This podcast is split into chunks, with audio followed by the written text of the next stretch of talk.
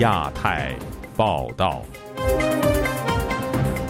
各位听众朋友好，今天是北京时间一月九号星期二，我是韩青。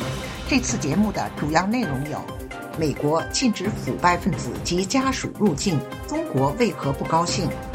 彭博社披露中国军方贪腐内幕，导弹灌水，发射井失败。湖南律师谢阳遭羁押已近两年。山西平遥要求旅拍店下架非汉族服饰，引发舆论反弹。关注台湾大选，各政党在超级星期天造势拉票。欢迎您收听亚太报道。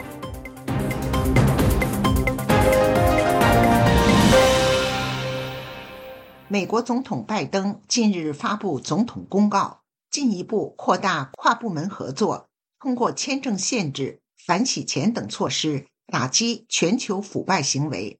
然而，美国此举引来中方强烈反弹。中共内部的反腐行动如火如荼，为何对美国打击全球腐败却不高兴呢？请听记者经纬的报道。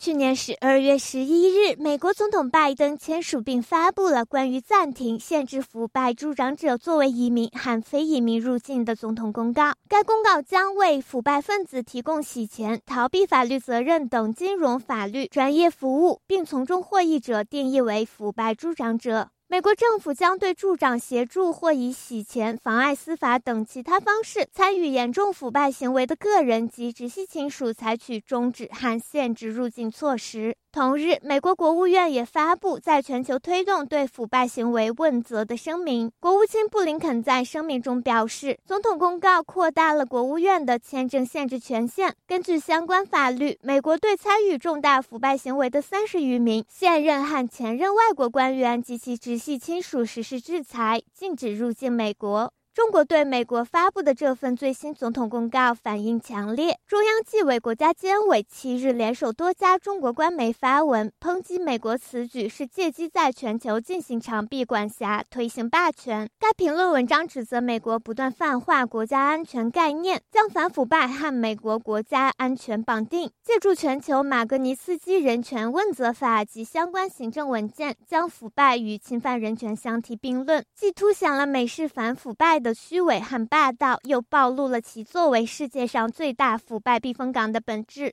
自中共领导人习近平上台以来，当局推行了一系列大刀阔斧的反腐行动。为何此次美国相关反腐举措却引起中方如此强烈的反应？海外政论刊物《北京之春》荣誉主编胡平指出，与美式反腐不同，习近平的反腐是选择性的反腐，其目的是清除异己，强化他自己的权利。因此呢，那些被习近平认为是自己的人马的，或者是并不认为习习近平自己并不打算要。清除的那些官员并不受习近平反腐败的波及，那些人自己都心知肚明，所以他们照样腐败。别的方面要真的出台一些措施限制腐败问题，呃，反而触及到中共当局自己的利益了。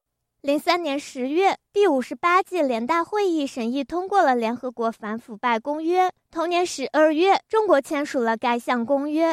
同济大学原政治系副教授邱家军告诉本台，美国此次扩大打击全球公共腐败的行动，是对国际反腐败日及联大通过联合国反腐败公约二十周年的响应，并非仅针对中国。然而，去年国际反腐败日当天，联合国发布声明指出，腐败破坏民主制度，降低经济发展速度，并造成政府不稳定。声明还特别强调，腐败扭曲选举过程，阻碍法治。邱家军表示，针对联合国对腐败的定义，纵观中国现状，中方反应激烈是意料之中。他所讲的对于公共腐败的打击，实际上每一条我们都可以理解为，它是对中国公共腐败的精准的打击。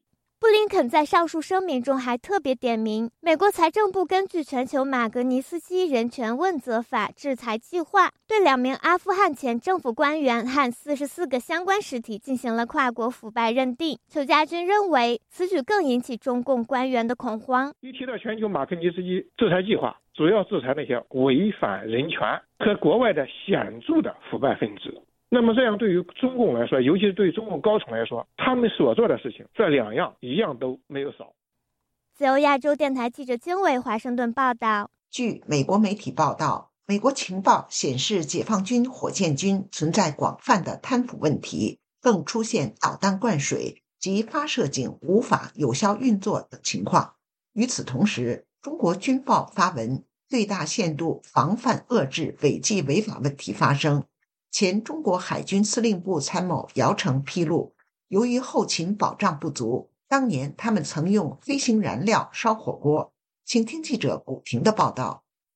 彭博通讯社上周六报道引述知情人士指出，美国官员根据有关情报相信，由于解放军普遍存在贪腐问题。破坏中方推动军队现代化的努力，中国领导人于是开展了大规模清洗行动。美方估计，解放军火箭军曾经透过各种方式敛财，例如中国西部地区设有多个导弹发射井，但发射井盖功能存在缺陷，其运作方式根本无法有效发射导弹。此外，理应注入飞行燃料的导弹因贪腐问题影响而注入了水。但报道未有说明导弹的类别或型号。熟悉中国军方背景的时事评论人士段先生本周一接受自由亚洲电台采访时表示，美国媒体报道的情况虽然无从查证，但是以中国军队的状况，可能性很大。他说：“军队的腐败现象长期存在，应该说比地方上要严重得多。因为军队长期以来啊，都是一个相对封闭的。”独立的系统，使得他的这种腐败现象啊，比地方上啊强烈的多。两任军委副主席郭伯雄和许才厚啊，还有军队的很多上将级的高官啊，陆续的出事啊，包括国内的官方的报道都披露啊。据美国国防部去年发布的中国军力报告，中国在境内建设三个导弹发射场，分别是甘肃的玉门、新疆哈密、内蒙古鄂尔多斯。估计总共配置了至少三百个发射井，用于发射固体燃料洲际弹道导弹。报道引述知情人士称，美国评估认为。贪腐问题削弱了外界对中国解放军整体能力的信心，特别是火箭军方面。但也指出，中国领导人没有因清洗多名军官高层而削弱势力。现旅居美国的前中国解放军空军司令部参谋姚成接受本台采访时说：“部队之间相互赠礼物的钱都来自装备部，而装备部相当一笔费用没有用在军事装备方面。”他说：“部队的其他部门没钱啊，那其他部门要用钱的话，首长就要从装备费里面给你拨一些过来。他给的装备费呢，当然应该是够的，但是我刚才讲，他被挪用了，自然挪用以后，就在这方面就就不足了。亚生说，军队滥用装备费的情况特别严重。我们在部队的时候，家属区啊，做饭用的就是，要不就是在飞机里面放油，那种航空煤油烧起来做饭，火是绿色的，没有一点味道。甚至到什么程度的？我们在部队吃，我们就把导弹里面那种固体的燃料一块一块的拿出来烧火锅吃，因为部队其他的保障跟不上了。我经常到到军建库去找他们要这种固态的这种各一小圆的、一小圆的、一块一块的。我们想烧火锅的时候，我们拿一块出来就烧。姚成说：“用于推动火箭和弹道导弹在空中运行的固态燃料价格昂贵，但部队在缺乏后勤保障时，当年唯有动用固态燃料烧火锅、做饭或送人情。”自由亚洲电台记者古婷报道。湖南维权律师谢阳遭到当局指控涉嫌煽动颠覆国家政权，被刑事拘留已接近两年。近期，他获准与律师会面，并通过信件分析案件延期开庭的内情以及自己面对的处境，也不排除用生命捍卫尊严的可能。请听记者高峰的报道：律师谢阳被关押在长沙市第一看守所接近两年之际，一封相信是他的亲笔信对外曝光。谢阳在信里提到，法院去年四月曾召开庭前会议。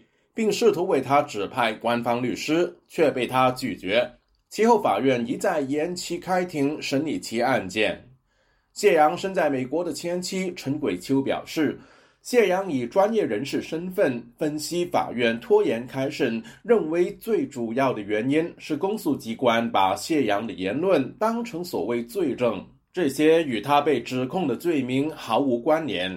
他被指控的是煽动颠覆国家政权，他在推特上或者是什么一些言论，这我不知道他怎么能够与煽动颠覆国家政权这个当局要这么把这东西强行的联系在一起。我相信他们内心里也是，这也是见不得光的，你知道不？一开庭就一见光了，他的这种判决书也会见光，而且他们这种违法行为也会暴露出来，他们也是有顾忌的。谢阳在信中谴责公检法及看守所办案时存在大量违法犯罪行为，例如剥夺会见权，没有律师能够会见得到；剥夺这个通信权，律师啊家属写信都从来就没有收到过。他在看守所里面用的钱就只能存六百块钱。多余分钱的钱都存不存不进去啊！别人是可以的，但他是不行的。二零二二年一月，谢阳突然失踪，其后证实被湖南当局刑事拘留，更因涉嫌煽动颠覆国家政权被正式逮捕。外界认为，谢阳被捕与他声援遭强制送到精神病院的女教师李甜甜有关。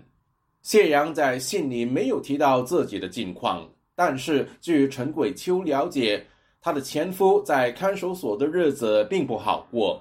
他的状况不好啊，在里面被狱友欺负，精神状况也很焦虑。嗯，因为关了两年了，嗯，也不开庭，没有消息，人都是盼望自由的。近期，谢阳在看守所与律师会面时，把这封写给朋友的致谢信交给律师。谢阳在信的最后说。无节制的延期是对他尊严的挑衅，他会考虑用自己的生命去捍卫尊严。二零一五年卷入七零九案的谢阳，同样因涉嫌煽动颠覆国家政权等罪名被捕。当时法院认为谢阳的有关行为情节轻微，加上他认罪悔罪，决定免去刑事处罚。身在美国的人权律师吴少平对谢阳目前的处境表示关注。你永远无法预测，呃，谢阳律师他的案件什么时候被起诉，或者是准许开庭。审判他的法官、警察、起诉他的检察官啊，都没有权利来决定。我认为，甚至中共的中央政法委在操控这样的一个事情，一切都听党指挥。自由亚洲电台记者高峰香港报道。山西平遥县文化和旅游局上周下达告知书，要求旅拍店下架非汉族服饰。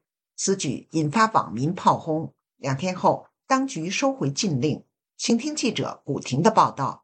近日，山西平遥县文化和旅游局以符合时代主旋律为由，要求当地旅拍店下架非汉族服饰的一纸通告，引发舆论热议。上周五，平遥县当局在告知书上称，禁止古城内所有旅拍经营户上架以汉族文化不相适应和不符合时代主旋律的服饰，十五日内自行清理下架。对此，网民哗然。有网民在评论区留言说：“中国有五十六个民族，难道都要穿汉族的服装吗？”日本静冈大学文化人类学家杨海英本周一接受本台采访时表示：“从未发现有所谓的汉族服装存在。”他说：“因为汉族这个概念是他，嗯。”中华人民共和国，尤其是建国以后，他操作出来这样一个民族，但是没有一个统一的这样一个汉服，或者是统一的这个汉族文化，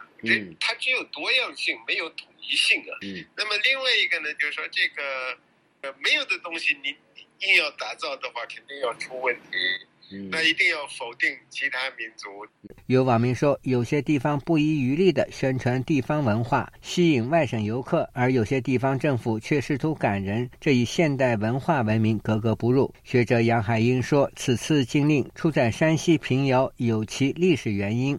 平遥，它以前的遥不是那个遥远的遥，那是妖怪的妖。北方的妖魔，南方呢是这个正南关，东边呢是正东定西。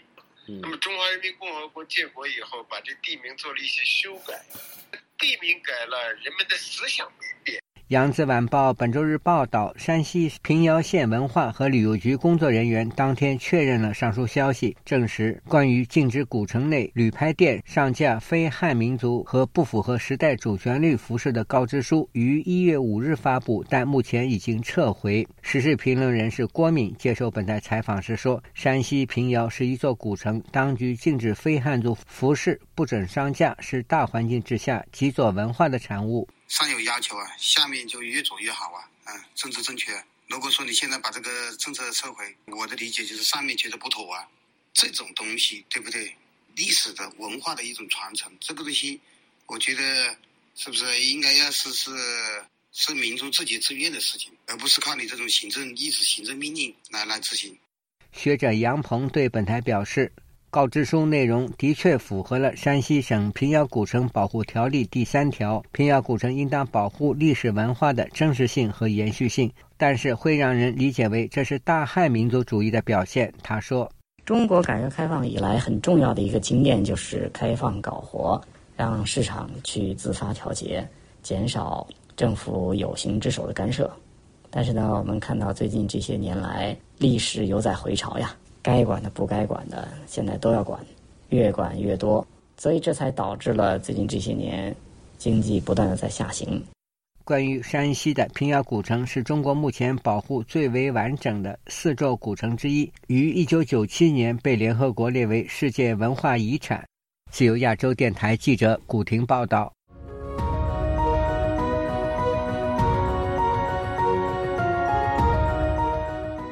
选前最后一个黄金周日，三党都在高雄举办造势晚会。除了以实体造势的陆战博人气外，各个阵营还借助网红、自媒体合作、上脱口秀等，打拼网络上的空战舆论。请听记者夏小华的报道。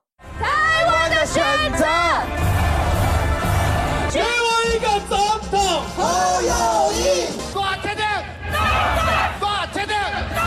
台湾浊水溪以南向来是绿营的大票仓，民进党七号晚间重兵集结在高雄回防本命盘，号称涌入了十二万人。赖清德说：“面对中国威胁，我们更要同心协力，团结一致。”国民党也在高雄造势召唤支持者，同样号称吸引了十二万人。侯友谊说：“卖用意识形态撕裂了感情，用仇恨值。”做对立分化。第三势力白色力量也在高雄抢地盘，宣布有八万柯粉集结。柯文哲说：“台湾不应当再继续存留在蓝绿恶斗的泥淖，应该勇敢的。”走向一个新政治、新文化。前国大代表、政治评论员黄鹏孝接受自由亚洲电台采访指出，三党卯足全力在黄金周办造势晚会，这是台湾选举文化重要的一个表达方式。除了可以展现他自己的人气以外，还可以带动他的支持者能够做出选择。黄鹏孝指出，有人拍到照片说，蓝鹰造势场附近停了六十多辆的游览车，显然不是当地自然形成的场面，而是透过动员。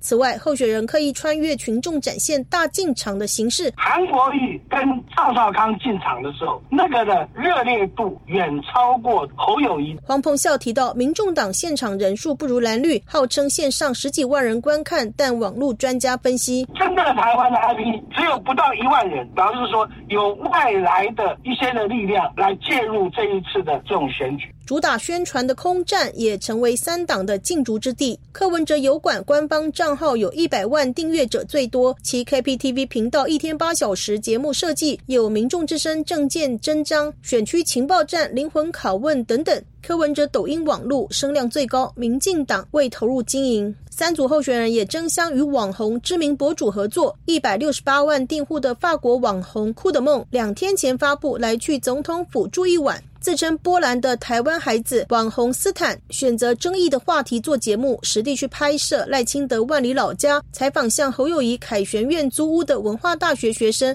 屏东大学科学传播学系副教授张耀仁接受自由亚洲电台采访指出，现在的年轻世代他们是无时无刻都在战斗，他会不断的，比方说在 IG 发现动，他会在 YouTube 发很多的讯息，他那个高涨的情绪会一直不断的去发酵。空战的话呢，使用者就是我们所有的投入在观看这个频道的乐听大众，他其实也是传播者，他可以在底下留言，他可以去分享，他甚至可以做梗图，可以做恶创。最近掀起热议的是，国民党和和民众党副总统候选人分别上了台湾知名实境脱口秀《贺龙夜夜秀》，赵少康那集冲上了一百八十一万人次观看，吴欣盈的有二十三万人次观看。张耀仁提到，四年前蔡英文和韩国瑜都上了伯恩夜夜秀，观看人次达到七百多万和八百多万，此次远不如上次，新鲜感递减，空战也越来越分众。他强调，网络的订阅户和浏览次数都可以购买，不要被数字迷惑。自由亚洲电台记者夏小华台北报道。台湾执政的民进党近日推出一部蔡英文与赖清德、萧美琴的竞选视频，在路上引起海内外舆论热议。本周一，中国官方新华社也刊登一篇题为《永远在路上》的文章，却强调全面从严治党，两岸不约而同提出在路上，其背后的差异又是什么呢？请听记者黄春梅的报道。民进党推出的竞选广告视频在路上，二日推出之后，短短四天就突破千万点阅。赖清德六日在一场造势场合上表示，蔡英文总统已经把车子的钥匙交给他与萧美琴，欢迎大家一起上车，一起走民主和平的路，走创新繁荣的路，走公益永续的路。哦，你第一次坐我的车哈？哎，不算吧，我们已经上路四年了。哦，那一路走来有什么感觉呢？非常充实，也充满挑战。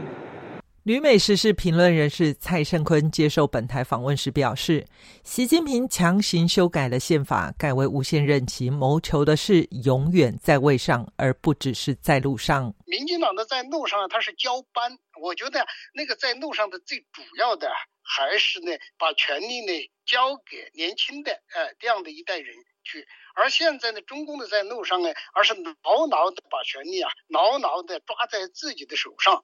中华亚太精英交流协会学者王志胜对本台表示：“所谓的在路上，对台湾的民进党或北京的执政者思维都是坚持对的事情能持续进行，只不过一边以民主政治选举方式，另一边则以威权绑架方式进行。”老鹰的那个概念就是一个传承接棒的在路上的概念，那就是告诉大家说，其实你说民主改革或者是整个台湾的发展还有很多没有完成的地方，那。当然会希望民进党持续的执政。习近平那个这也是一种诉诸于他这段时间来他的这个正当性政策的基础，说反贪打腐，然后这个习的这种各式各样呃坚持习核心的政策推动了。时事评论人士陈破空指出，中共经常使用在路上，比方反腐，他们选择性反腐搞权力斗争时用的一个词就是反腐永远在路上。如果台湾的在路上是民主和平道路，而中共永远在路上走的是专政路、腐败路、战争之路、穷兵黩武之路。啊，时间点上是个巧合，但是说明两岸是各走各的路，真的是叫做一边一国。陈破空说，中共所谓的自我革命，就是掌权的人对不掌权的人进行革命，权力大的人对权力小的人进行革命。最终是巩固一党专政、一人独裁，这完全是所谓王沪宁的语言包装出一个不伦不类的概念，那就是拒绝民主、拒绝一切的监督、拒绝司法独立、拒绝普世价值的潜台词。自由亚洲电台记者黄春梅台北报道。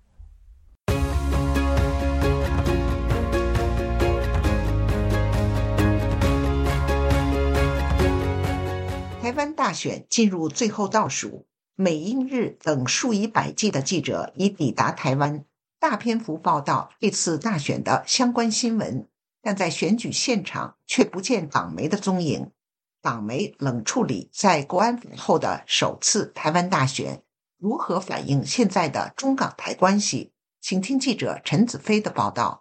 台湾总统大选在本周六举行，结果对两岸关系的影响成为全球的焦点。有超过三百名国际媒体的记者在这段时间申请到台湾采访，但以往非常重视台湾大选动向的香港媒体对这一次选举的关注度大幅减少。据了解，香港电台和有线电视一改惯例，今年不会派人到台湾采访大选，与国际主流媒体的处理大不同。上一届曾到台湾采访大选的香港记者陈。陈先生表示，四年前早在大选前几个月，已做人手和报道安排的规划。他们的采访队兵分多路采访和做直播，但今年很少看到有香港主流媒体写有关台湾选举的消息。曾经是参与采访的一员也感到很可惜。台湾大选对香港新闻界是一件大事，少了报道，我觉得是可惜的。因为香港跟台湾的关系，无论是地理上或是政治上，也很。密切，所以少了报道，我觉得是香港社会还有新闻界的损失。